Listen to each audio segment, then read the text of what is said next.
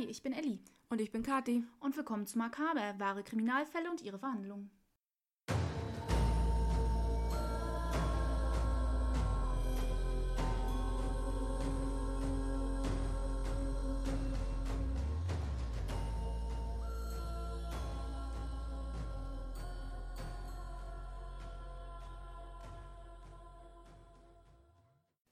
Heute reden wir über Bell Gunness.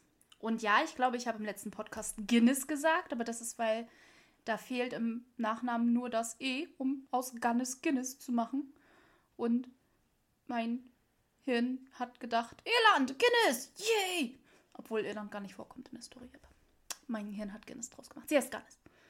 Also Bell Gunness. Die teilweise in manchen Artikeln, ich weiß noch nicht, ob es stimmt, vielleicht können wir es nach einer Zeit podcasten äh, tatsächlich feststellen, als produktivste amerikanische Serienmörderin bekannt ist. Wow. Mhm. Also ja, sie hat definitiv einige Opfer, einiges an Opfern, was hundertprozentig sie war. Und dann gibt es noch eine Reihe von Opfern, wo man davon ausgeht, dass sie es war. Wie bei vielen Serienmördern. Aber keine Beweise hat.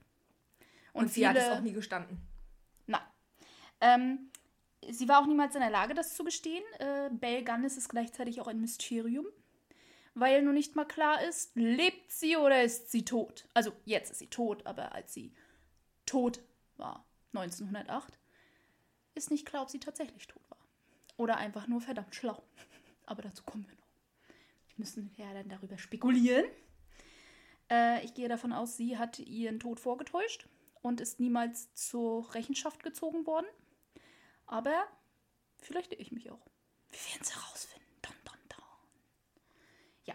Äh, sie ist vielleicht einigen von euch auch bekannt unter Hellspell, also die Belle aus der Hölle. Oder Lady Blaubart. Denn sie war eine schwarze Witwe, wie sie im Buche steht. Und Blaubart war ja bekannt dafür, seine Frauen zu töten. Mhm. Ja. Ähm, wie immer am Anfang anfangen. Am Anfang anfangen. Am Anfang anfangen. Am Anfang anfangen. Es ist schon spät. ähm, geboren wurde sie am 11. November 1859. Ihre Eltern waren Paul Peterson und Berit, Nachname habe ich nicht herausgefunden. Und alle aus Norwegen, falls ihr hier zuhören solltet. Ich weiß, wir haben einige aus Schweden. Es tut mir leid, ich versuche es korrekt auszusprechen, aber ich spreche kein Norwegisch.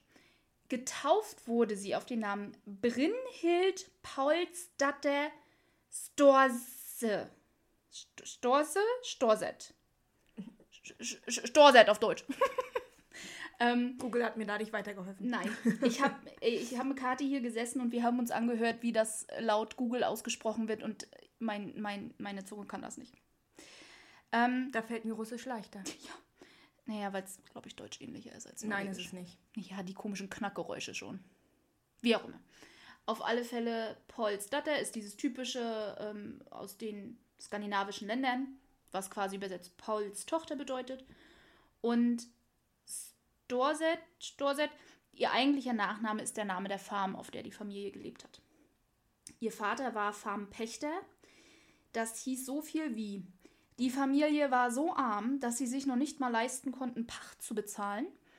Also hat er einen Teil seiner Ernte anstelle von Geld abgetreten. Mhm. Und ähm, wenn ich sage, die Familie war verarmt, dann waren sie verarmt. Also sie konnten sich erstens kaum selbst ernähren, das war super schwierig. Sie waren neun Personen, sieben Kinder, die beiden Eltern.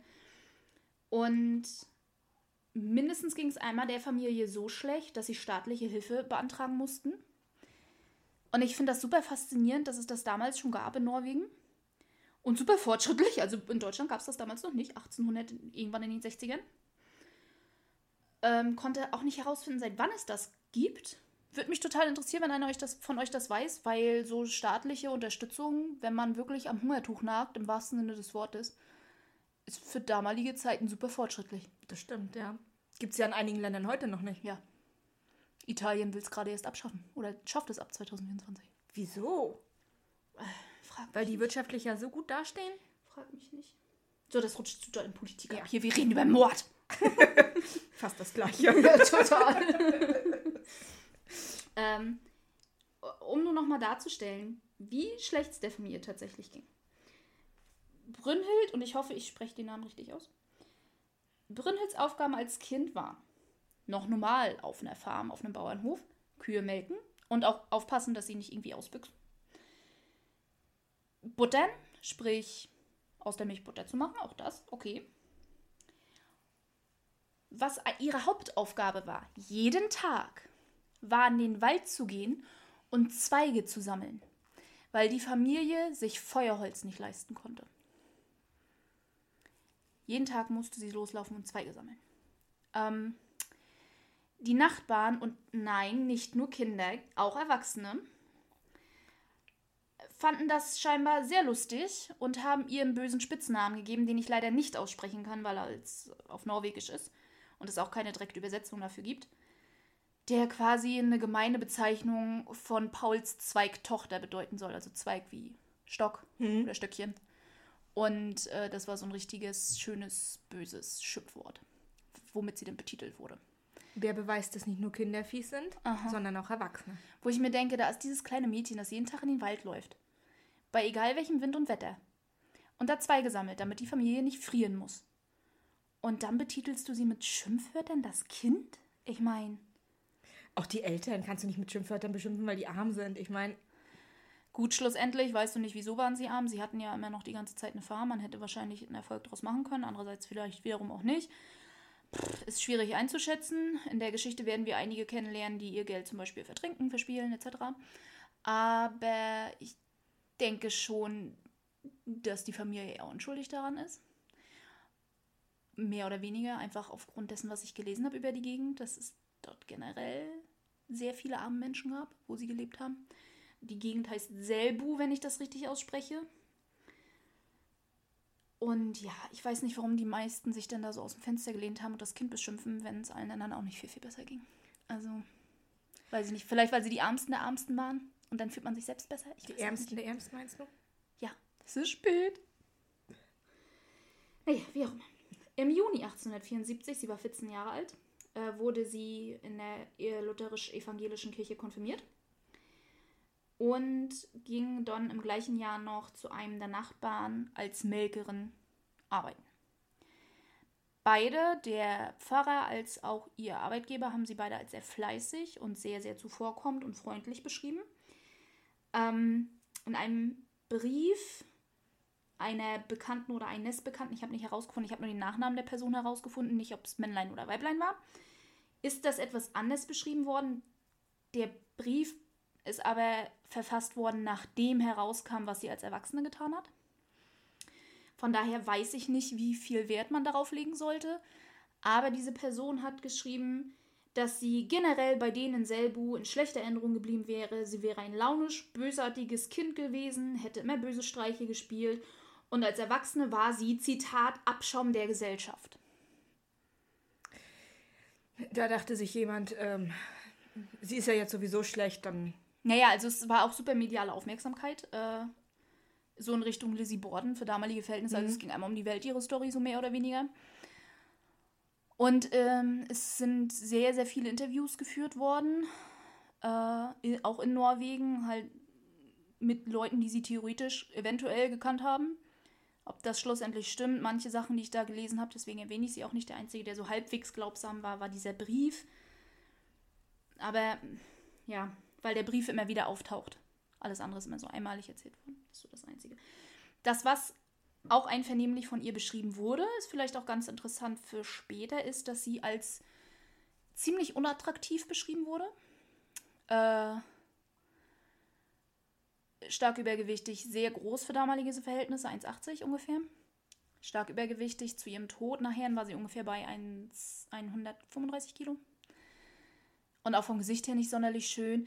Ich habe Fotos von ihr, die werde ich auch auf Instagram stellen. Ähm, ist sie eine Schönheit? Nee. Aber viele haben sie als hässlich oder so beschrieben. Das finde ich jetzt auch nicht.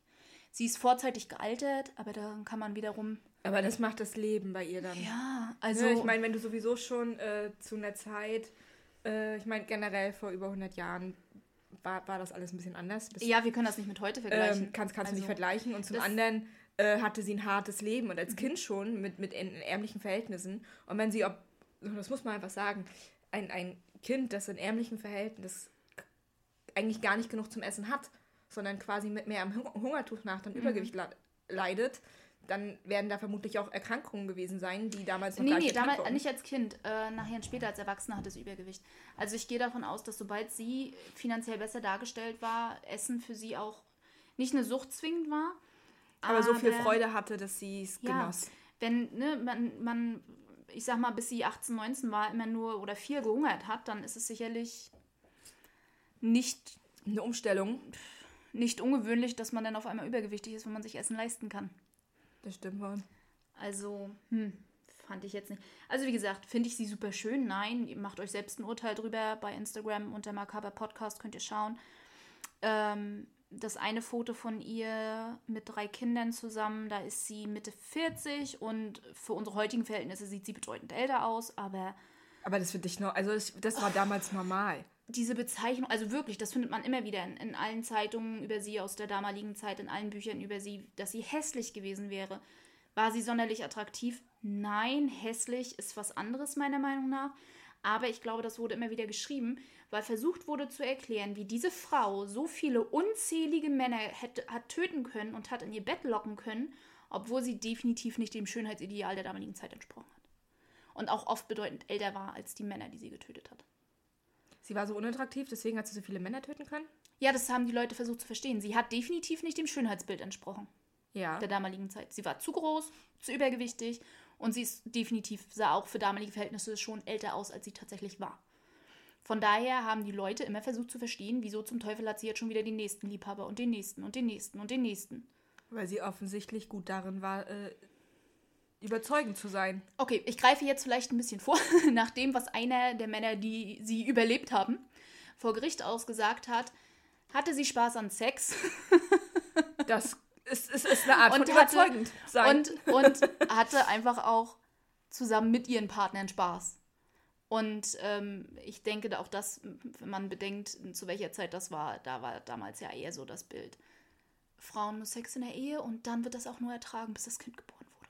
So. Ja. Und nicht so, zumindest offiziell. Aber ähm, vielleicht war, weil sie, weil er dann auch vor Gericht gesagt hat, was Ungewöhnliches, das habe ich noch nie so kennengelernt. Und ich hatte noch nie so eine Frau, die Spaß dran hatte und sich gern hat anfassen lassen und so. Und ich denke eher, dass sie durch ihre offene Sexualität dann wahrscheinlich sehr reizend war auf die Männer. Wer weiß. wie, wie gesagt, das ist auch eine Art von Überzeugung. Ja.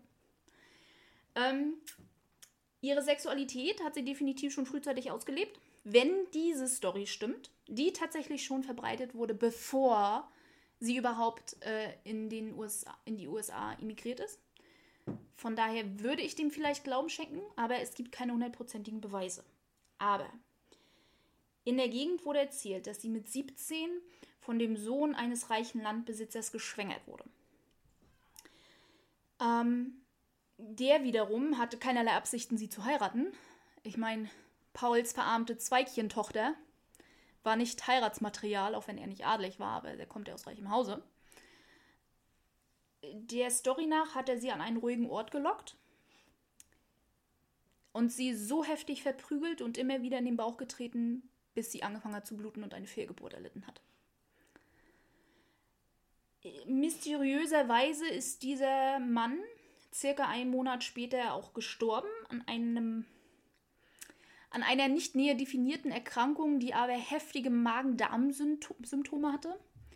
Und anhand dessen, dass ähm, sie später gerne mit Arsen ihre Opfer zumindest geschwächt hat und diese Symptomatik, die bei ihnen beschrieben wurde, zu einer Arsenvergiftung passt, gehen tatsächlich einige davon aus, dass wenn die Story stimmt, das tatsächlich ihr erstes Opfer war. Dass sie ihn aus Rache getötet hat für das tote Kind. Kannst du es ihr, ihr verübeln?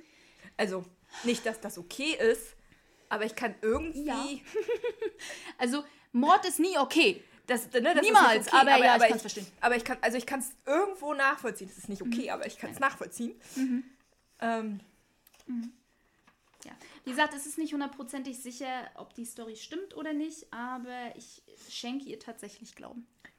Es wäre nachvollziehbar. Auch aufgrund späterer Sachen, da komme ich nochmal drauf zurück. Von daher glaube ich das tatsächlich. Auf alle Fälle, äh, Brünnhild hatte, war die jüngste von den sieben Kindern und sie hatte eine zehn Jahre ältere Schwester Olina. Die war einige Jahre vor ihr in die USA gezogen, hatte dort geheiratet und lebte in Chicago. Und Olina hat ihren Namen auch in Nelly geändert, was bei den äh, Immigranten damals wohl Standard war, vor allem wenn die Namen nicht sonderlich englisch waren. Haben Mhm. sie sie geändert, einfach nur um es für sich selbst leichter zu machen. Ähm, ich denke mal, Olina wäre noch nicht das Problem gewesen, aber auf alle Fälle hat sie sich in Nelly umbenannt und hat Machen dann ja viele heute in Amerika noch. ja. Ja, und hat dann äh, Brünnhild auch zu sich eingeladen. Sie ist 1881 mit 22 Jahren dann übergefahren, über, hatte die Überfahrt, zuerst nach England, dann in die USA.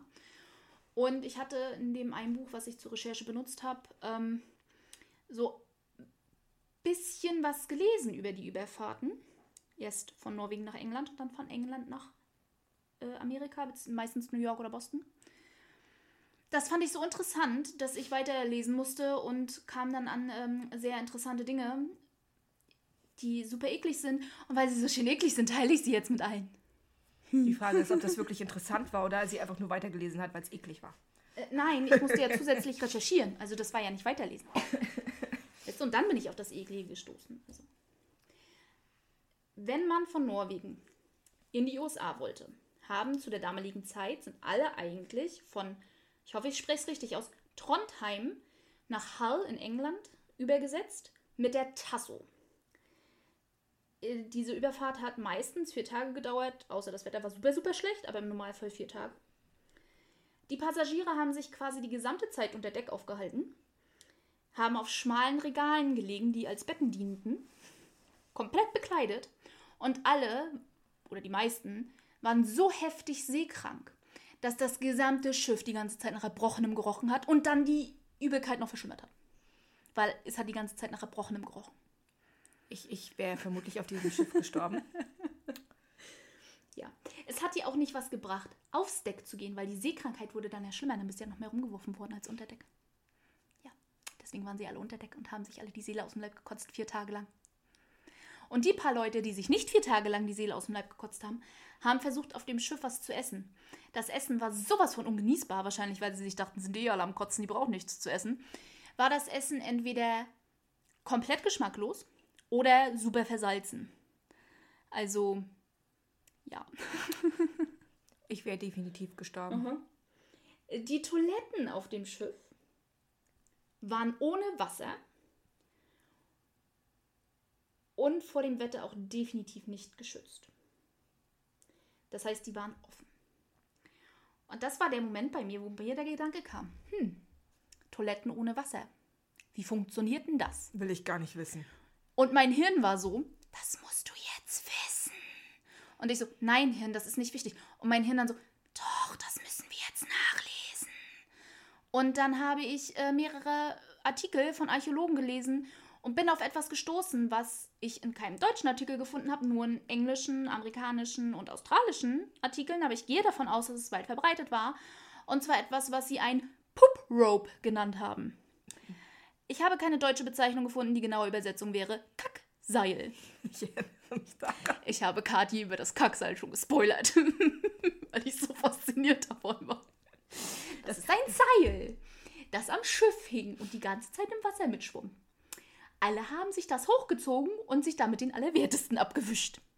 Und ich denke mir nur so, hm, dass damals auf den Schiffen Krankheiten sowas von weit verbreitet sind und viele längere Seefahrten nicht überlebt haben, ist nicht verwunderlich, wenn man so die Bakterien verteilt. Das ist ja voll ekelhaft. Ja. Ich habe gerade was gegessen.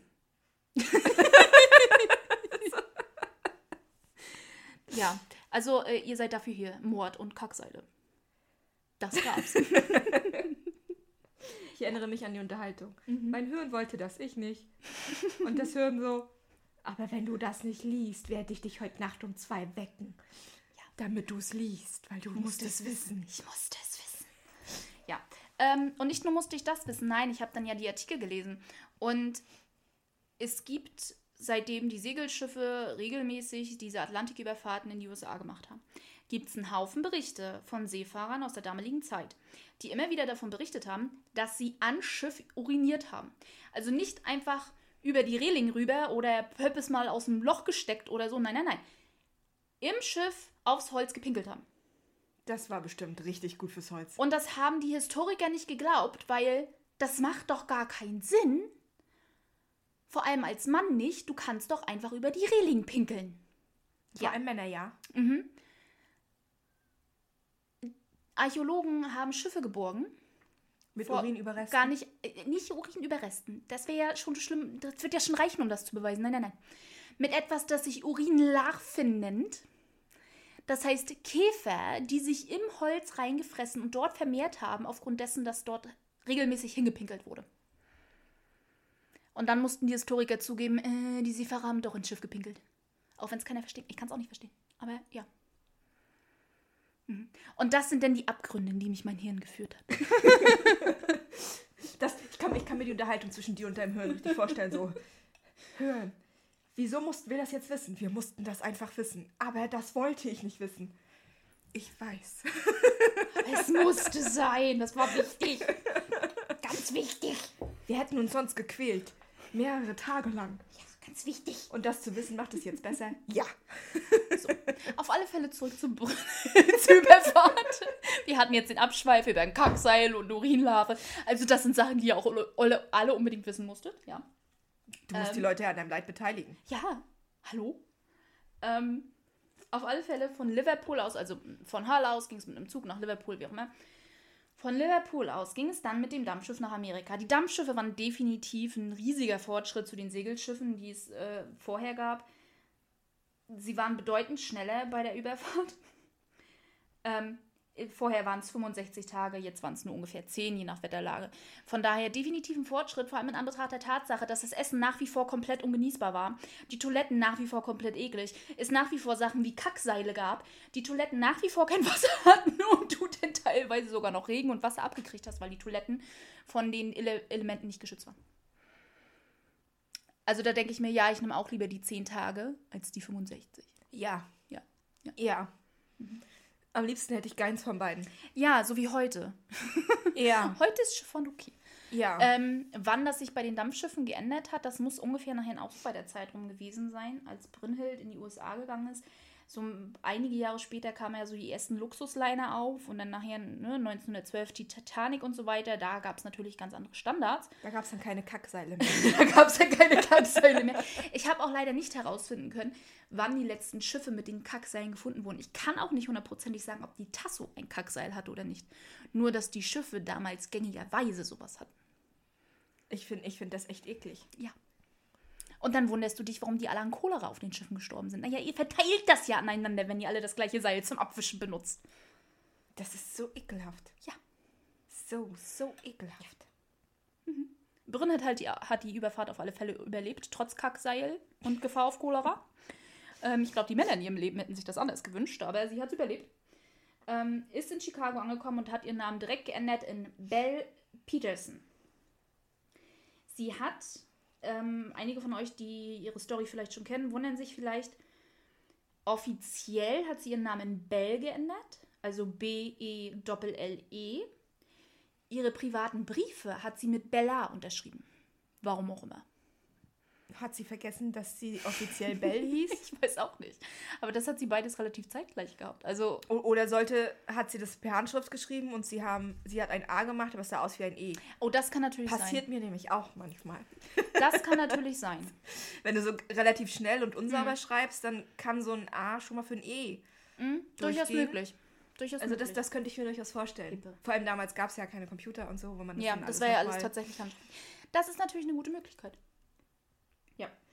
Ähm, sie hat, wie die meisten Immigranten zur damaligen Zeit, im sogenannten häuslichen Dienst gearbeitet. Ich liebe, dass es eine englische Bezeichnung gibt für alle Nein. Dienstboten, die in einem Haus gearbeitet haben, egal was sie gemacht haben. Ähm, Brünnhild, beziehungsweise jetzt ja Bell, hat zwischenzeitlich gearbeitet als Wäscherin, Näherin, Reinigungskraft oder eine Mischung aus allem. Ihr Einkommen hat sie bei ihrer Schwester und ihrem Schwager abgegeben für Unterhalt, Miete, Lebensmittel, weil sie bei den beiden gelebt hat. Und sie war Und jetzt kommt alles, was ich jetzt erzähle. Erstmal sind Aussagen ihrer Schwester, Nelly.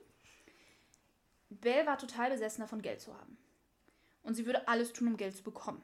In Anbetracht der Tatsache, wie sie aufgewachsen sind. Kann ich das irgendwo nachvollziehen? Ja. Ich würde auch nicht mehr ähm, jeden Tag Zweige sammeln wollen und hätte lieber ein entspannteres, geruhsameres Leben. Und man kann, und das ist keine Verteidigung, die Taten, die sie irgendwann begeht, sind alle brr. Aber man kann Belle einiges vorwerfen. Sie war niemals faul. Also selbst als sie mehr oder weniger für damalige Verhältnisse in Geld geschwommen ist, hat sie immer noch hart gearbeitet, körperlich hart gearbeitet. Vor allem das, das, das heute deutsche Äquivalent zu den Zweigesammeln ist Pfandflaschen sammeln. Und ehrlich, Mhm. ich kann mir als gerade als Kind viel, viel angenehmeres vorstellen. Ja. Ähm, so in Armut aufzuwachsen. Und vor allem, wenn du dann siehst, was andere Kinder haben und was du nicht hast, ist unglaublich schwierig. Ob es diesen Riesenunterschied jetzt damals gab in der Gegend, weiß Ja, ich jetzt nicht. aber trot- heute sicherlich, ne? Aber, aber trotzdem, alleine, dass sie vielleicht mehr Hunger gelitten hat als andere Kinder in der Gegend. Ja, das das macht dann schon einen Unterschied zu sehen, dass sie sich wenigstens satt essen können, während sie portionieren müssen. Und wenn die Portion leer war, Ähm, war die Portion leer. Laut einigen Berichten hatten sie tatsächlich oftmals, vor allem im Winter, nur eine Mahlzeit am Tag. Und das ist dann. Es ist schwer. Und da kann ich, kann ich sie schon verstehen, dass sie dann. Besessen war davon Geld zu bekommen. Ja. Also alles bis hier. Habe Mitleid mit dem Kind. Die Erwachsene hat trotzdem Schuld an ihren eigenen Taten. Sie Ja, hat sich natürlich. dafür entschieden. Also, ich glaube, das werden wir noch sehr oft wiederholen. Habe Mitleid mit dem Kind, nicht mit der erwachsenen Person. Ähm, äh, Bells Schwester sagte auch, dass sie, was wiederum, denke ich, auch typisch für die Zeit war, unbedingt einen Ehemann wollte. Mit 22, zu dem Zeitpunkt dann schon bald 23, war sie ja schon fast in Anführungsstrichen eine alte Jungfer. Ja. Ähm, Finde ich jetzt nicht so ungewöhnlich, dass sie einen Mann wollte, aber so wie Nelly sagte, war ihr nicht wichtig, was der Mann für eine Persönlichkeit hatte, sondern lediglich, was er ihr bieten konnte. Und umso luxuriöser, umso besser. Ähm, irgendwo auch pragmatisch. Vor allem in Anbetracht der Tatsache aus, was für eine Situation sie kommt. Finde ich jetzt auch noch nicht so ungewöhnlich. Es gibt, es gibt heute noch viele Frauen, die das so sehen.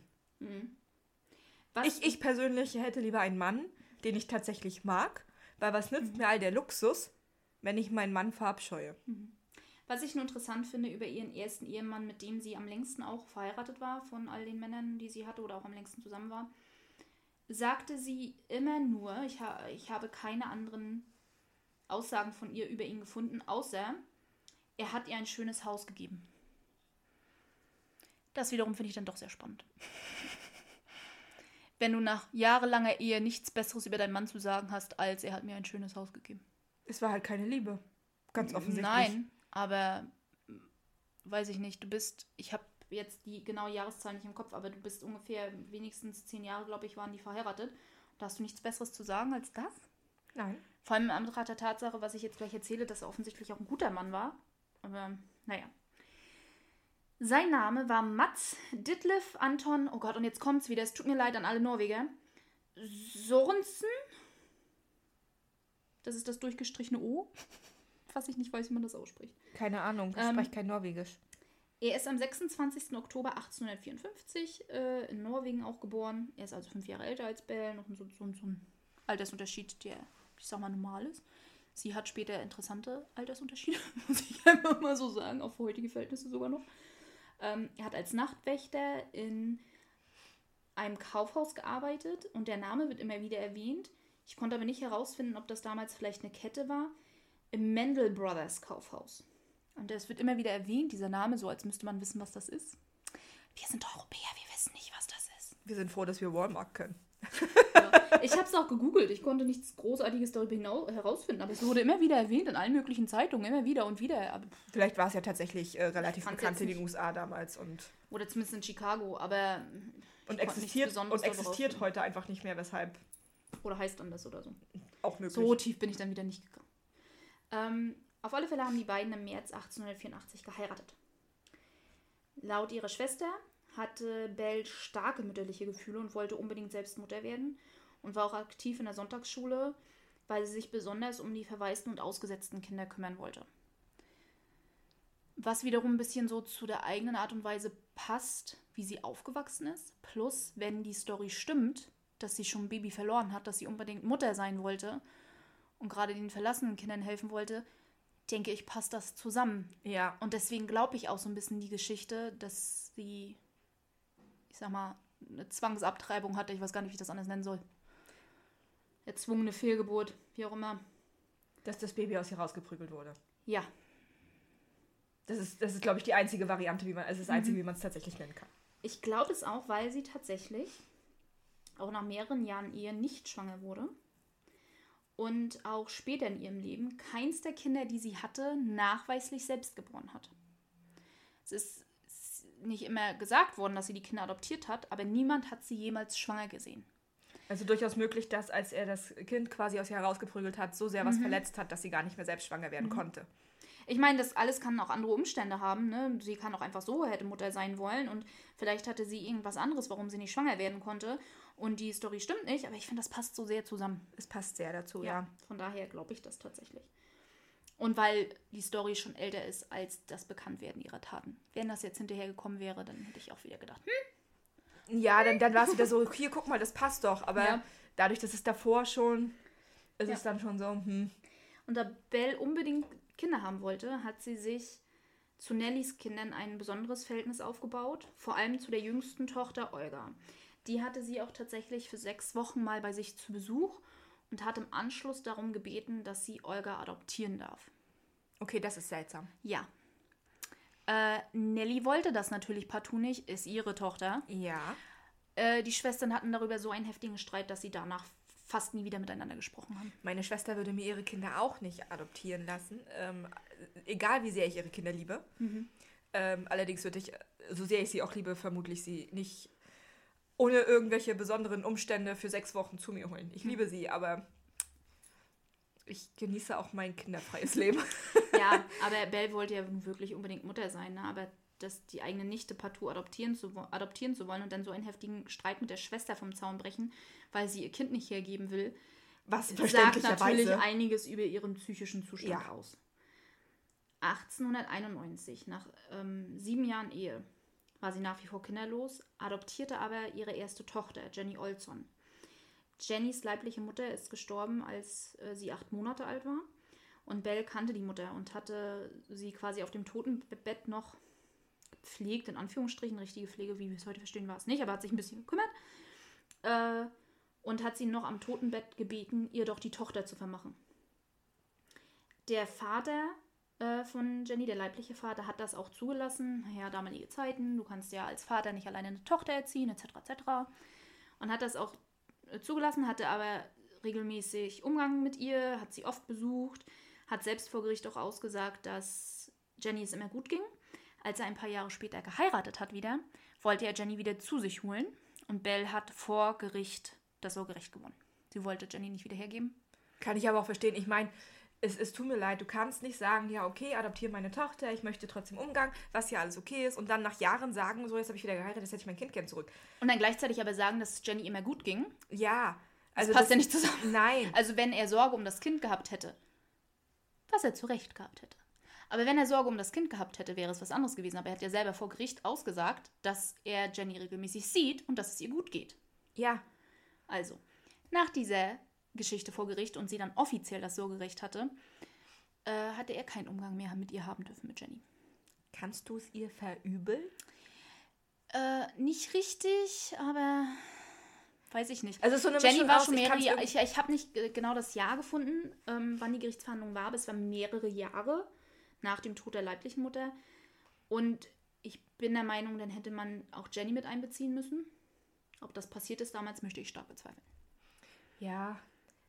Es ist so eine Mischung aus, ich kann, ich kann, ich kann äh, Belle da irgendwo verstehen, weil er hat gerade versucht, ihr, ihre Tochter quasi irgendwie wegzunehmen. Ähm, weil sie hat sie ja jetzt jahrelang großgezogen. Äh, und dann auch einfach hinzukommen und zu sagen, ich hätte jetzt mein Kind wieder, ist auch dem Kind gegenüber einfach nicht wirklich fair, außer es ging ihr wirklich schlecht dort. Wir unterhalten uns später nochmal drüber. Dann frage ich dich danach nochmal nach deiner Meinung. Spoiler Alert. Das Ding ist aber, er hat ja gesagt, dass es ihr gut geht. Ja, ja. Äh, 1894 kauften Bell und Mats einen kleinen Süßigkeitenladen. der Süßigkeitenladen hat, und das sagt wohl alles darüber raus, wie er lief, angefangen, auch Tabak, Zigarren und ähm, Zeitungen zu verkaufen. Macht Sinn. Ja, der Süßigkeitenladen lief nicht gut. Oh, Wäre ich jetzt gar nicht gekommen. Ähm, und ganz mysteriöserweise brach dann 1895 ein Feuer im Laden aus. Zu dem Zeitpunkt waren nur Bell und Jenny anwesend. Bell hat dann behauptet, dass eine Kerosinlampe zersprungen wäre und das Feuer ausgelöst hätte. Die Feuerwehr konnte nach dem Löschen des Feuers keine Spuren davon finden. Dass es eine Kerosinlampe gegeben hätte oder überhaupt zersprungenes Glas geben würde. Ähm, es wurde davon ausgegangen, dass das Feuer irgendwie gelegt wurde. Sie konnten es aber nicht beweisen. Es waren, gab trotzdem keine Bestätigung der Feuerwehr, dass es ein Unfall gewesen wäre oder spontane oder Kabel oder was auch immer. Trotzdem hat die Versicherung gezahlt. Heute würde das nicht passieren, aber die Versicherung hat gezahlt. Und die Versicherung äh, hat wohl auch ein gutes Sümmchen bezahlt, denn die beiden haben den Laden zurückverkauft an den Sohn des Vorbesitzers und sind dann in einen Vorort von Chicago gezogen. Und haben sich dort ein Häuschen gekauft. Hatten Teure Gegend. ja, ich konnte jetzt leider nicht herausfinden, genau die Summe, die sie bei diesem ersten Feuer und ja, erstes Feuer bekommen haben. Ähm, aber es muss schon ein beträchtliches Sümmchen gewesen sein, um sich ähm, vor Ort ein Häuschen, es war ein kleines Häuschen, um ein Häuschen kaufen zu können. Sie waren immer noch finanziell darauf angewiesen, Mieter, Untermieter etc. zu haben. Die hatten sie zwischenzeitlich auch. Aber dennoch war es ja genug, um das Haus überhaupt erstmal zu kaufen. Zwischen 1896 und 1898, zwei Jahre, haben sie vier Kinder bekommen. Es gibt keine Sportlich. Nachweise. ja, es gibt keine Nachweise, wie gesagt, dass Bell überhaupt eins dieser Kinder ausgetragen hätte. Es gibt allerdings auch keine Adoptionsnachweise. Von daher wird darüber spekuliert, wie sie an die Kinder gekommen sind. Ähm, einige Historiker gehen davon aus, dass es verwaiste Kinder waren und sie finanziell entlohnt wurden, sie aufzunehmen. Was damals, wenn die Waisenhäuser am Überfüllen und am Überquellen war, auch nicht super ungewöhnlich war. Auf alle Fälle sind vier Kinder in zwei Jahren schon eine, schon eine ordentliche Zahl. Plus Jenny waren es fünf Kinder im Haus. Ich sag ja, sportlich. Ähm, was definitiv feststeht, ist, dass zwei der Kinder gestorben sind innerhalb von kurzen, ein paar Monaten zwischeneinander. Die erste, die gestorben ist, war Caroline. Sie war zu dem Zeitpunkt fünf Monate alt. Der offizielle, die offizielle Todesursache war eine Darminfektion. Und der zweite ist Axel gestorben mit drei Monaten. Offizielle Diagnose Wasserödem im Kopf. Es gibt jetzt Diskussionen, ob das ihre ersten Opfer waren oder nicht. Weil bekannt ist, dass sie ja zumindest mit Arsen und Strychnin ihre späteren Opfer zumindest geschwächt hat, wenn nicht sogar getötet hat. Und diese Symptomatiken und Todesursachen durchaus auch mit Gift zusammenhängen können. Es darf aber auch nicht vergessen werden, dass damals die Todesrate bei den Kindern unglaublich hoch war. Und auch, ich sag mal, sowas wie eine Darminfektion kann auch ganz andere Ursachen gehabt haben mit den damaligen Erkrankungen, die umhergingen und den hygienischen Zuständen, die geherrscht haben. Also, pff, wer weiß, in welchen Zuständen die Kinder überhaupt schon Ja. dort ankamen. die beiden zählen also nicht offiziell zu ihren Opfern, aber sie werden immer wieder mit erwähnt mit eventuellen Opfern. Am 10. April 1900 brach dann ein Feuer in ihrem schönen neuen schmucken Häuschen aus. Das zweite Feuer in ihrem Leben. Sie erhielten wieder eine hohe Summe von der Versicherung. Die Chicago Tribune hat damals berichtet, dass es 5000 Dollar gewesen wären. Heute umgerechnet 183.000. Also schon eine ordentliche Stange Geld. Ähm, ich bin mir aber ehrlich gesagt nicht ganz sicher, ob die Chicago Tribune das verwechselt hat. Denn der Artikel, wo über das Feuer berichtet wurde, in dem Artikel wurde auch berichtet über Mats Lebensversicherung. Mats hat eine Lebensversicherung über 2000 Dollar abgeschlossen. Diese sollte am 30. Juli 1900 auslaufen. Bell war der Meinung, hey, wenn dir wirklich was passiert und wir sind dann mittellos, die Kinder und ich, uns reichen die 2000 nicht, Es wäre besser, wenn du eine höhere abschließt. Also hat eine andere abgeschlossen über 3000 US-Dollar. Diese beiden Versicherungen haben sich am 30.07. überschnitten. Das hieß, an einem Tag waren beide Versicherungen gültig. Also insgesamt 5000 Dollar. An diesem Morgen, den 30. Juli 1900, kam Mats am Morgen, er hatte wieder Nachtschicht im Kaufhaus, nach Hause und klagte über starke Kopfschmerzen. Bell gab ihm Chininpulver. Ich habe danach gelesen, was das ist. Chinin ist quasi das, was heute Paracetamol ist. Mats hätte eine starke Erkältung gehabt, die Tage vorher und kam den Tag nach Hause mit starken Kopfschmerzen. Von daher ging sie davon aus, Fiebergelenkschmerzen. Sie gibt ihm jetzt dieses Chininpulver und Chinin ist quasi das, was heute Paracetamol ist. Einige Zeit später hätte sie ihn dann tot vorgefunden im Bett. Sie rief dann äh, Dr. Miller, das ist ein junger Arzt gewesen, der zwischenzeitlich bei den beiden Mietern war. Und der wiederum ging von einem Fehler in Apotheke aus. Der hat tatsächlich gedacht, dass sie ihm aus Versehen Morphin gegeben hat und hatte Bell dann noch danach gefragt, ob sie nicht das Papier hat, in dem das Pulver eingewickelt war. Nein, das Papier hat sie weggeworfen. Ja. Ja. Ne? Am Tag, wo sich die beiden Lebensversicherungen überlappt haben. Ja. Ja. Hätte ich auch gemacht. Ne? ähm, bei der Autopsie wurde äh, eine Hirnblutung definitiv diagnostiziert, dass er an Hirnblutung gestorben ist. Was nicht zum Chinin passt, aber wiederum, er hätte sich über Kopfschmerzen beschwert. Ja, hätte er ein Aneurysma haben können, sicherlich. Aber es ist nicht sehr zufällig, dass er an dem Tag gestorben ist, an dem Bell statt 2 oder 3000 5000 bekommen hat. Hm. Und da kommt nämlich das, wo ich meine, dass vielleicht die Chicago Tribune das durcheinander bringt. Ähm, denn die 5000 sind seine Lebensversicherung gewesen und 8000 die vom Haus, so wie manche Zeitungen sagen, und andere Zeitungen wieder sagen es andersrum. Dass sie 8000 für die Lebensversicherung und 5000 fürs Haus gekriegt hat. Auf alle Fälle hat sie eine dicke, fette Stange Geld dafür gekriegt, dass ihr Mann tot ist. Ja. Ja, ne? Hat sich doch gelohnt. Ja. So ganz zufällig, genau an dem Tag gestorben. Das, sie hat äh, von, dem Haus, von dem Geld ein großes Haus und eine Farm gekauft in La Porte, Indiana. Äh, da ist sie dann mit den drei verbliebenen Töchtern, Jenny, Myrtle und Lucy, hingezogen. Myrtle? Äh, Myrtle, so hieß sie ja. Okay. Ähm, das Haus, nicht das Haus, das Haus hatte 13 Zimmer. Die Farm hatte 48 Hektar. Also ja, sie hatte eine gute Stange Geld gekriegt. Ja. Wenn das das nicht darstellt, dann weiß ich nicht, was Nein. sonst. Ähm, nach dem Tod ihres Mannes besuchte sie ein paar Cousins in Minnesota und äh, dachte sich dann total zufällig, hey, ich besuche mal meinen ehemaligen Mieter Peter Gunnis, der doch gerade verwitwet ist. Seine Frau ist nämlich im Kindbett gestorben bei der Geburt des zweiten Kindes.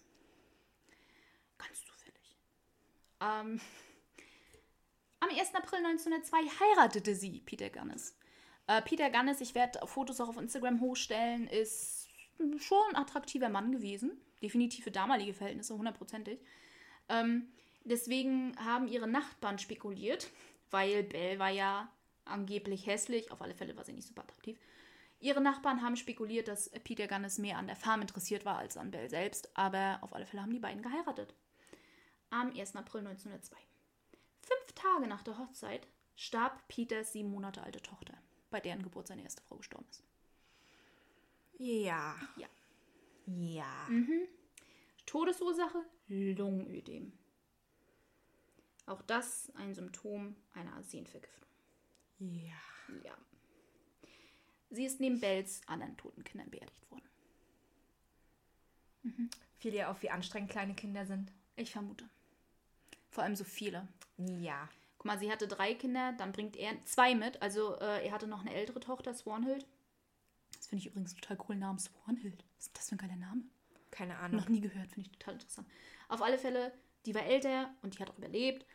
Und bevor das Baby gestorben ist, hatte sie plötzlich wieder fünf Kinder im Haus. Das letzte Mal, als sie fünf Kinder im Haus hatte, sind zwei gestorben. Ja, jetzt ist eins gestorben. Ähm, über die Zeit ihrer Ehe ist nicht super viel bekannt, außer das, was die Nachbarn so tuschelten. Aber Belle lebte relativ zurückgezogen. Peter dadurch auch. Und von daher kann nur definitiv gesagt werden, was am 16. Dezember 1902 passiert ist. Und zwar ist die damals zwölfjährige Jenny zur Nachbarfamilie, den Nicholsons, gelaufen und hat sie um Hilfe gebeten. Denn Peter hätte sich stark verbrannt. Ähm, Albert Nicholson ging mit seinem Sohn rüber und schauten sofort nach ihm. Was ich jetzt schildere, basiert auf der Aussage von Albert Nicholson.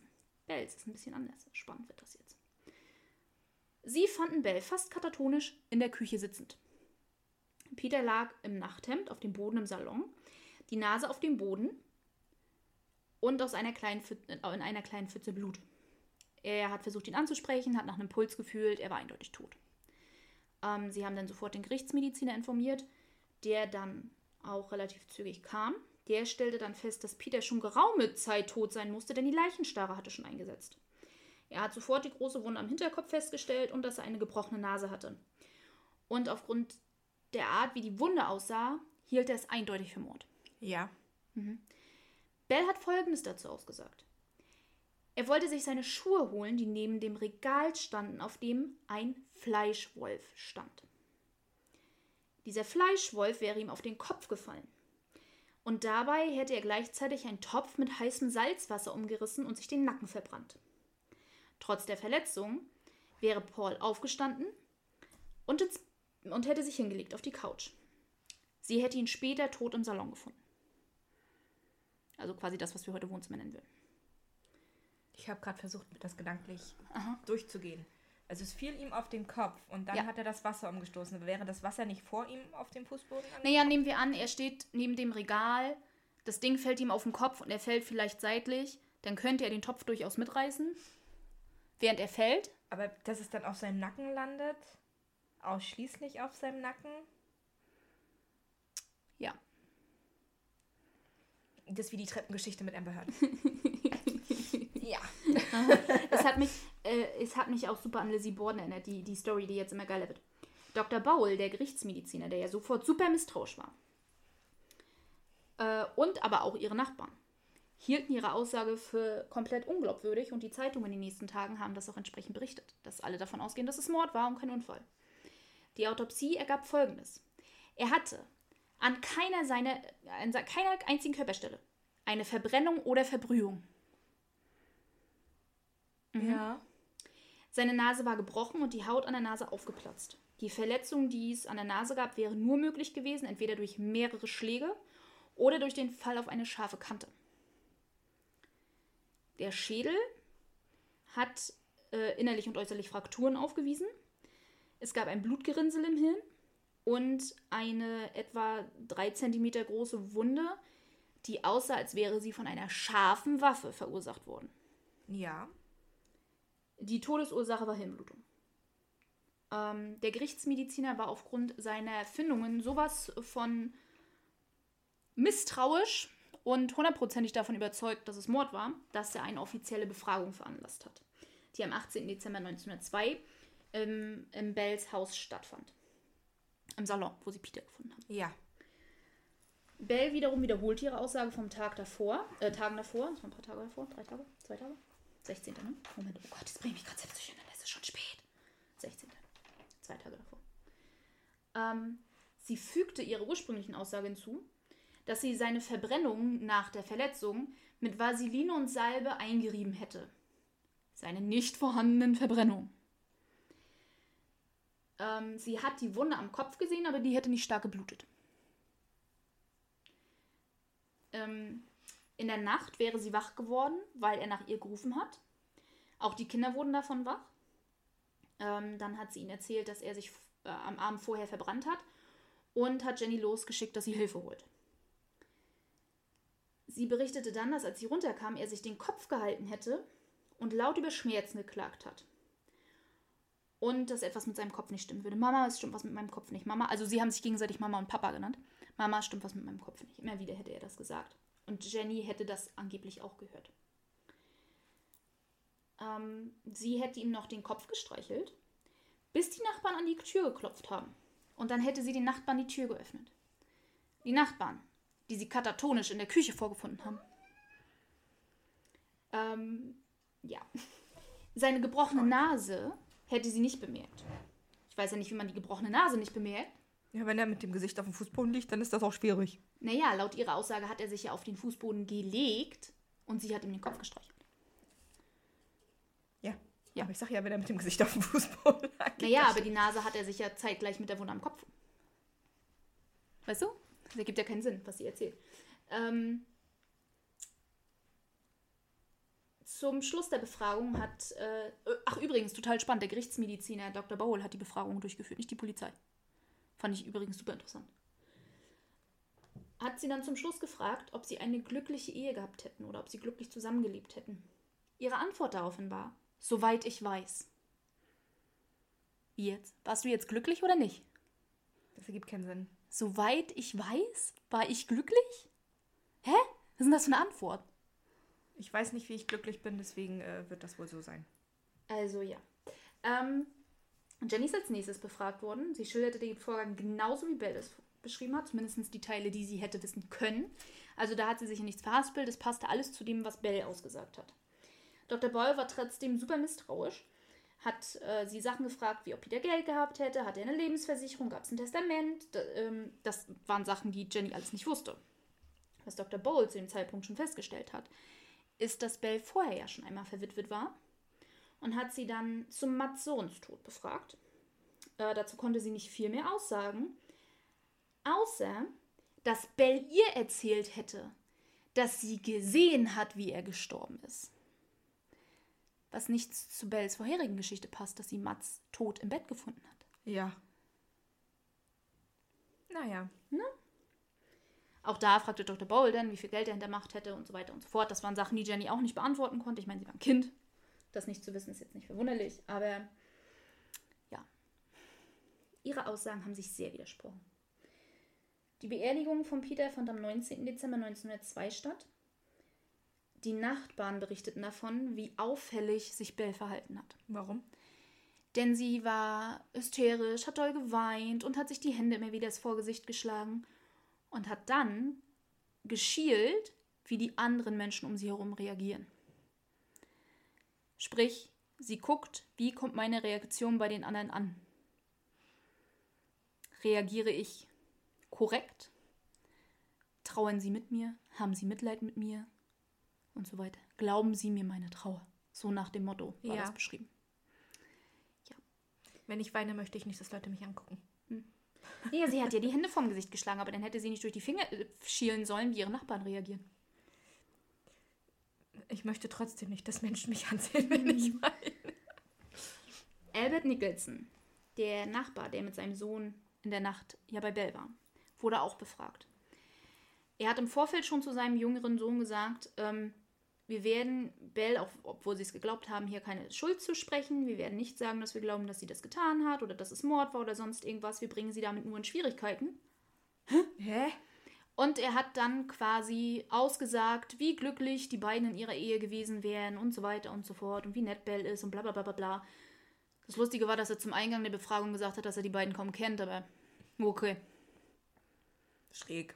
ähm, ich weiß nicht, ob es ausschließlich an der Aussage lag oder weil Jennys und Bells Aussage sich nicht widersprochen hat. Ich kann es nicht nachvollziehen. Aber Dr. Bowl, trotz seines ganzen Misstrauens, hat Peters Tod als Unfall eingeschätzt. Macht Sinn. Mhm.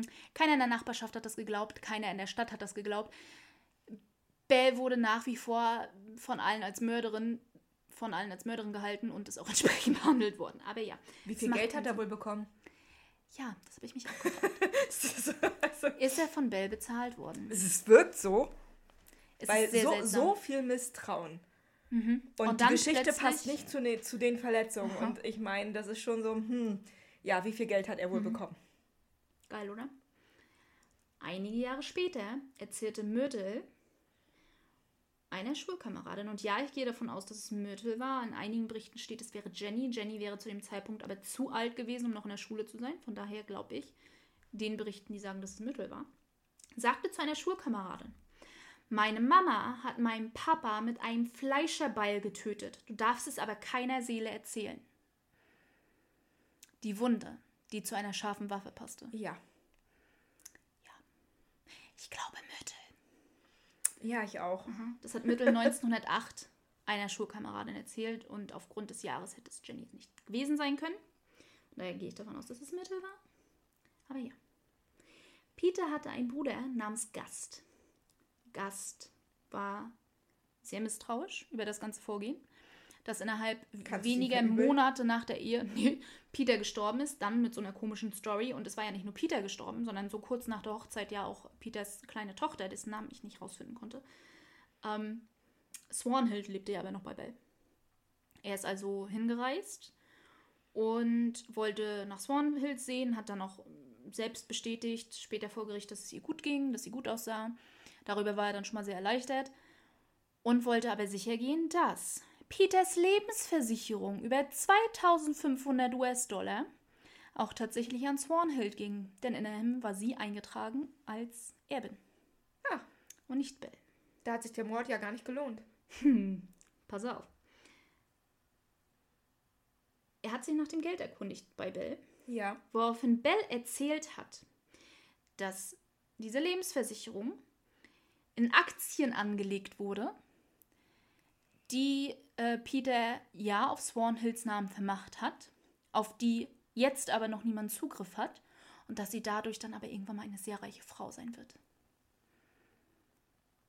Ja, aber auch nur, wenn die Aktien laufen. Ja, und auch nur, wenn die Story stimmt. Ja, und sie hat aber keine Belege davon, das weiß sie nur von Peter.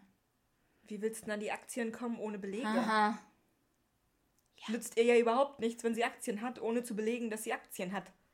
Gast hat die Story auf alle Fälle nicht geglaubt. Verständlich. Er war circa eine Woche bei Belle zu Besuch und er beschrieb ihr Verhalten als sehr seltsam. Sie hat ihm Angst gemacht, sodass er in einer Nacht- und Nebel Nebelaktion, wirklich über Nacht, während alle anderen geschlafen haben, sich Swanhild geschnappt hat und abgehauen ist. Kannst es ihm verübeln? Nein! Der hatte verdammt gute Instinkte. Der dachte, bevor du meine Nichte auch noch umbringst, äh, die nächste, äh, nehme ich sie lieber mit und äh, scheiß auf das Geld, das Leben ist wichtiger. Aber ein Kind weg, da kommt schon das nächste. Im Mai 1903, Bell ist 44 Jahre alt, wurde Philipp Gannis geboren. Die Hebamme, die kam, um bei der Geburt des Babys zu helfen, hat festgestellt, als sie dann das Haus betreten hat, dass das Baby bereits geboren, gewaschen und angezogen war. Später am gleichen Morgen kam eine Nachbarin, um Belle zu helfen, auch wenn sie sie alle für eine Mörderin gehalten haben. Sie war eine neue Mutter und sie war ohne Mann. Ihr Mann war ja verstorben. Und sie brauchte Hilfe mit den ganzen Kindern. Und jetzt war sie eine frisch gebackene Mutter. Entsprechend kann sie ja die Arbeiten auf dem Hof nicht verrichten. Sie braucht Hilfe. Also bin ich eine nette Nachbarin und gehe rüber und helfe. Ja. Ja, sie fand Belle im Hof vor, wie sie Wasche, Wäsche gewaschen hat. Und damals war Wäschewaschen so ziemlich mit einer der Sachen, die am körperlichsten anstrengendsten war. Ja. Es gab Waschbretter und das war's. Ja. Und meistens mit kaltem Wasser. Also dann wasch erstmal die blöde Wäsche. Ja. Und oft musstest du die Klamotten, die es damals gab, teilweise auseinandernehmen, im wahrsten Sinne des Wortes Nähte auflö auftrennen, um die Sachen korrekt waschen zu können und musstest sie hinterher wieder zusammennehmen. Also Wäsche machen war echt anstrengend. Sie war also sehr überrascht, Belle kurz nach der angeblichen Geburt dort vorzufinden. Am nächsten Tag hat sie eine andere Nachbarin besucht, äh, wollte auch nur helfen, wollte nach ihr sehen und hat sie dabei, ich sage mal in Anführungsstrichen, erwischt, wie sie ihre Schweine zusammengetrieben hat. Mhm. Äh, ja, und sagte noch zu ihr, was machst du als neue Mutter? Was soll das? Und Belle nur, früher in der Heimat, da hat sich eine Frau nach der Geburt nicht hingelegt. Okay. Ähm, sie beide, also beide Nachbarinnen, fanden es außerdem sehr auffällig, wie alt Philipp aussah für ein angeblich Neugeborenes. Die sind eigentlich unglaublich schrumpelig. Er sah viel zu alt aus, war die Aussage von beiden, um ein Neugeborenes zu sein. Bedenke den ganzen Milchschauf, das siehst du doch. Und beide, naja, gut, nicht jedes Baby hat Milchschorf, aber manche aber- kommen ja auch super sauber aus dem Leib raus. Aber Aber du siehst es doch trotzdem. ein Neugeborenes sieht nicht aus wie ein mehrere Monate altes Kind. Nein. Oder Baby, besser gesagt, Nein. aber trotzdem. Nein. Das ist schon ein himmelweiter Unterschied. Vor allem von Frauen gegenüber, die selber Mütter sind, die wissen, wie Babys aussehen. Es ist sehr viel spekuliert darüber worden, wo Philipp herkommt. Das Ding ist, sie hat bei den Kindern, die nicht von ihr sind, wie zum Beispiel bei Jenny, niemals verheimlicht, dass das nicht ihre leiblichen Kinder sind. Ja. Wieso also bei Philipp jetzt so tun? Meine Vermutung, ähm, sie hat die Lebensversicherung, läuft auf Swanhills Namen. Hat sie aber ein leibliches Kind von Peter, hat das ja zur Hälfte Anspruch auf die Lebensversicherung. Ja, das stimmt. Also vermute ich mal, dass das damit zusammenhängt, aber Beweise dafür gibt es nicht. Aber das war so meine persönliche Vermutung. Warum sie auf einmal bei einem Kind, nachdem sie mehrere Kinder adoptiert hat und zugegeben hat, auch Kinder adoptiert zu haben oder versucht zu haben, zu adoptieren, auf einmal eine Schwangerschaft vortäuscht, sie niemand aber jemand schwanger gesehen hat, eine Geburt vortäuscht, mit einem Kind, das eindeutig älter ist. Ja. Also, das war mein Gedanke dabei. Nach Peters Tod, so wie schon vorher erwähnt, hat sie alle seine Aufgaben übernommen. Also sie war körperlich super aktiv, sie war nicht faul. Ähm, sie ist dadurch auch beschrieben worden, was vielleicht auch wichtig ist für ihre späteren Taten, äh, von allen Nachbarn, von den Leuten in der Stadt, als körperlich unglaublich stark. Und wie erstaunlich, dass alle fanden, was sie alles so geschleppt hat. Ganze Kartoffelsäcke auf der Schulter und ganze Kisten mit irgendwelchem Obst und Gemüse, was sie in der Stadt verkauft hat. Dass sie die Schweine alle selber hochgehoben hat und geschlachtet hat und alles selbst verarbeitet hat. Dass sie dazu körperlich in der Lage waren, fanden alle unglaublich erstaunlich. Also sie war eine sehr starke Frau. Ähm, sie war, so fleißig sie aber auch war, wurde die Farm natürlich erfolgreich. Sie hat sehr viel verkauft in der Stadt und so weiter. Umso mehr gab es zu tun und sie brauchte eine Farmhilfe. Im Februar 1904 heuerte sie den 30 Jahre alten Olaf, oh Gott, ich hoffe, ich spreche es richtig aus, auch er war Norweger, Lindbø an. Ähm, er brachte alles mit, was er besessen hat in dieser ganzen weiten Welt, inklusive 600 Dollar Ersparnisse. Das wären heute ungefähr 20.700 Dollar. Also auch kein geringes Sümmchen. Ähm, die Nachbarn gingen davon aus, dass sie verlobt werden, weil sie sich so nahe standen. Olaf selbst schwärmt in Briefen an seinen Vater, wie schön die Farm wäre, was in einer tollen Lage es wäre und erwähnte dann quasi in einem Nebensatz mehr oder weniger, dass er dann ja wahrscheinlich auch bald heiraten würde. Ja. Also ich denke mal, er ging davon auch aus, dass er und Bell heiraten würden und dann wäre er Mitbesitzer der Farm. Anfang 1905 verschwand Olaf dann plötzlich. Bell erzählte einem Nachbarn, er wäre nach St. Louis gegangen. Anderen Nachbarn erzählte er, er wäre nach Norwegen zurückgegangen. Als der Vater nachfragte, wo zum Teufel ist mein Sohn hin, er antwortet hier nicht mehr auf Briefe. Ja, der hat sich irgendwo eine Heimstätte gekauft, aber sie wüsste nicht wo.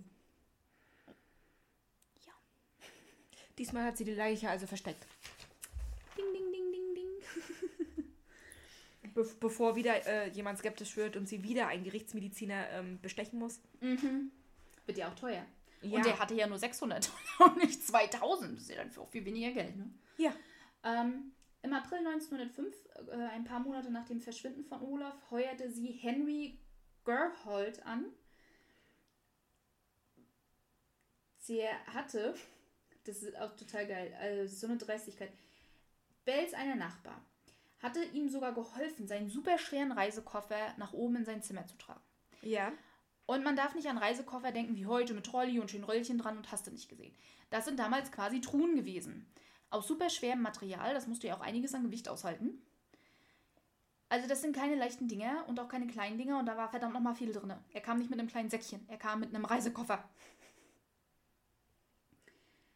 Er wiederum, auch Henry, schwärmt in den Briefen an seine Mutter, wie schön das Haus wäre und wie groß mit den 13 Zimmern und dass er wie Teil der Familie behandelt werden würde. Und im August, satte vier Monate nachdem er dort angekommen ist, bat Bell den besagten Nachbarn, der beim Tragen des Koffers geholfen hatte, ihr bei der Arbeit zu helfen, weil Henry plötzlich gekündigt hätte. Der Nachbar war darüber sehr verwundert. Noch am Tag davor hat Henry den Hafer abgeerntet vom Feld, der aber noch nicht weiterverarbeitet wurde. Und der Nachbar hat sich sehr darüber gewundert und hat zu Bell gesagt, äh, er hat dich mitten in der Arbeit, in dieser Tätigkeit quasi, Ja. hängen lassen. Ihre Antwort dann daraufhin war, ja, er ist krank und ist nach Chicago gegangen. Er ist krank und er hat gekündigt, sind zwei vollkommen unterschiedliche Dinge. Ja, er hat gekündigt und ist krank und ist nach Chicago gegangen. Äh, während er krank ist. Ja. Hat er denn eine mehrstündige Reise auf sich genommen. Mal wieder eine Leiche, die sie hat verschwinden lassen. Sie kann ja keine Ach Gerichts ja, mitnehmen. und äh, ja, sein Koffer ist noch da, weil er hat nur ein paar Sachen mitgenommen. Ja, natürlich. Ja. Weil er ja so krank war Ja. und gekündigt hat. Ähm, Henry hatte einen sehr auffälligen, weil teuren Fellmantel, den Belle in dem Winter getragen hat. Der besagte Nachbar hat sie dann darauf angesprochen, äh, will Henry seinen Mantel nicht zurückhaben? Er lebt jetzt in Chicago, da ist es kalt. Und windig. Und sie, er hat mir nie geschrieben, den Mantel zurückzubekommen. Wie denn auch, wenn er tot ist? Also trage ich jetzt seinen Mantel. Ja. Und das ist so ein Ding.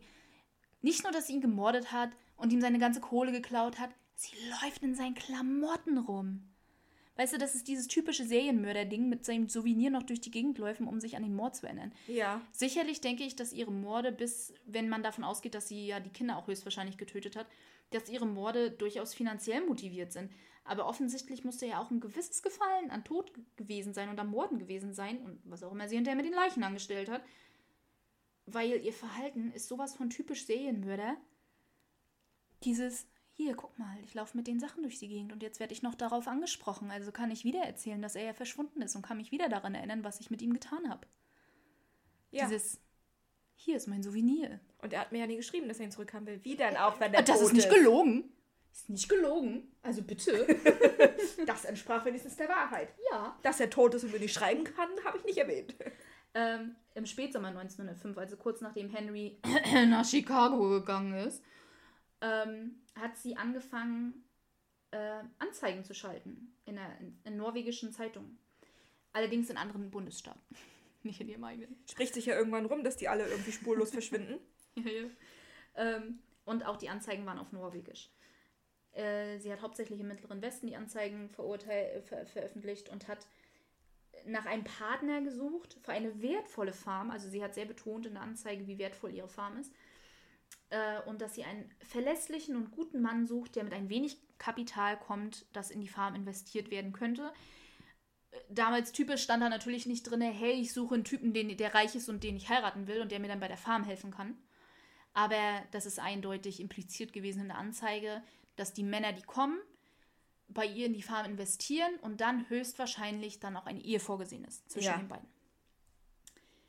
Wie viele Männer auf diese Inserate geantwortet haben, ist nicht klar. Der Postbote sagte später vor Gericht aus, dass er manchmal zwei bis drei, oftmals aber acht bis zehn Briefe am Tag bei ihr abgegeben hat. Also eine ganze Menge Antworten hat sie bekommen. Männer, die bekannt sind, die später gefunden wurden, so sag ich es mal, waren George Berry, der mit 1500 US-Dollar nach Laporte zog. Heute wären das ungefähr 52.000. Christian, oh Gott, jetzt kommt wieder so ein Name, Hilquin, der seine ganze Farm verkauft hatte für 2000 US-Dollar. Ähm, und ca. 70.000 wären das heute. Und der auch seine Post an Bell weiterleiten ließ. Also der eindeutig auch auf ihre Farm Lebte. gewisse Zeit verbracht hat. Und vielleicht auch bedeutend mehr als ihm lieb war. Emil, ja, pff. Ich meine, wenn du anfängst mit der Sehnen vergiftet zu werden, damit du geschwächt bist, damit die die töten kann, dann würde ich mir auch denken, Alter, was geht in meinem Körper vor? Ja. Aber naja. Emil Tell, der seinen Job kündigte und bei seinem Boss noch angegeben hat, dass er eine reiche Witwe heiraten wird, ist mit 2000 Dollar gereist. Ole Butzberg, ein 50 Jahre alter Witwer, verkaufte seine Farm an seine Söhne und hat ihnen erzählt, dass er nach Laporte ziehen und dort heiraten würde. Er hatte 1000 Dollar dabei, ungefähr 55.000 heute. John Moe erzählte bei seiner Bank, als er alle seine Checks auf einmal einlöste, dass er nach Laporte ziehen und dort heiraten würde. Bei ihm waren es auch 1000 Dollar. Und das sind nur einige der bekannten Männer. Also, pff, das alleine ist schon eine ganze Stange Geld. Bell hat nicht einen von diesen Männern geheiratet. Sie alle sind verschwunden nach kürzester Zeit. Im Sommer 1906 heuerte sie äh, den polnischen Immigranten William, oh Gott, Brogiski, also keine Beleidigung an irgendwen, ich will, ich will, ich will nichts falsch aussprechen, aber Brogiski an, um Löcher zu graben. In ihrem Schweinepferch. Die Löcher sollten die Maße haben, zwei Meter lang, ein Meter breit und anderthalb Meter tief. Sie hätte, sie hätte die Leichen auch einfach an die Schweine verfüttern können. Die fressen tatsächlich alles auf.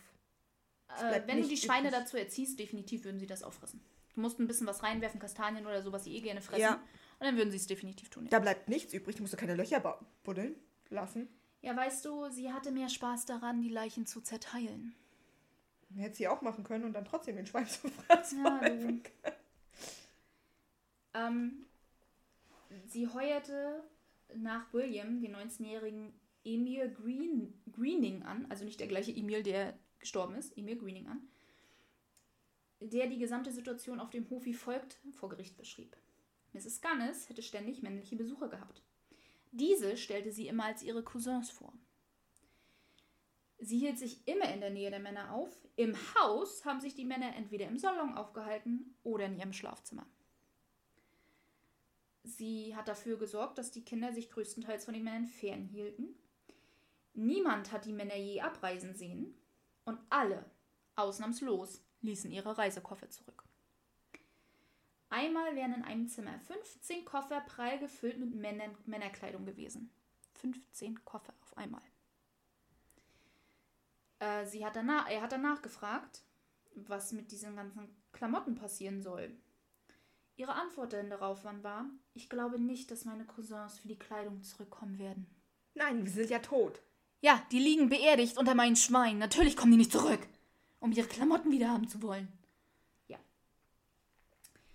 Jenny war inzwischen 16 Jahre alt und war im Gegensatz zu Belle als unglaubliche Schönheit beschrieben worden und hatte viele Verehrer. Also wenn ich sage viele Verehrer, dann waren das viele Verehrer, zumindest laut denen, die sich später alle dazu geäußert haben. Pepe, wenn du kotzen musst, bitte nicht auf die Couch.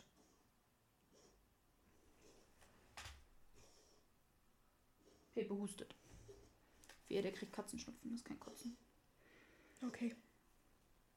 Ähm, einer von ihren vielen Verehrern war tatsächlich Emil gewesen.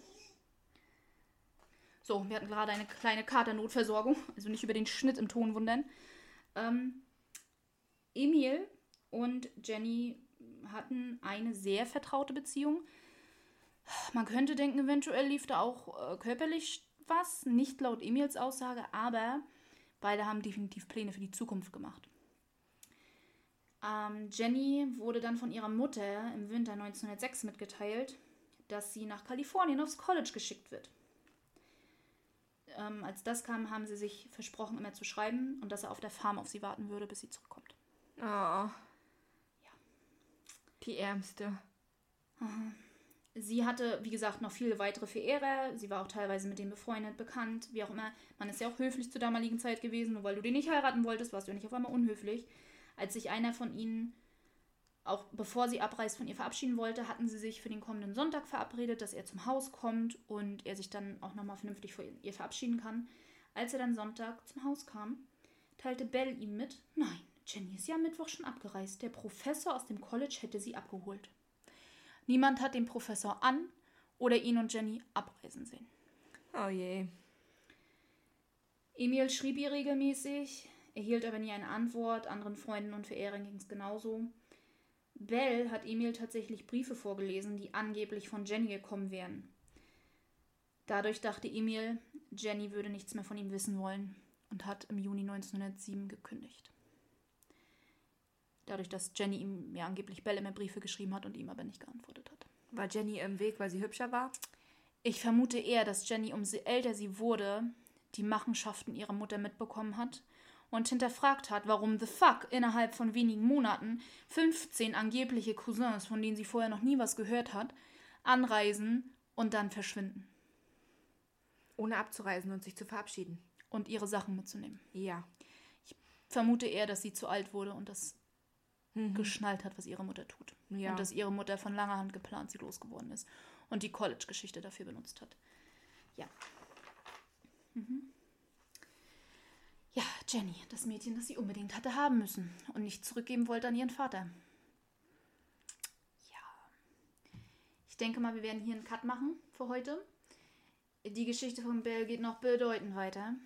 Wir haben über einige ihrer Opfer gesprochen. Beim nächsten Mal geht's weiter. Ähm, ich bin mir jetzt nicht sicher, wie lange es dauert, bis wir den nächsten Teil veröffentlichen. Definitiv ein paar Tage. Aber ihr müsst jetzt keine ganze Woche warten, das noch nicht. Aber wir müssen mal gucken. Genau wissen wir es noch nicht. Aber bis zum nächsten Mal.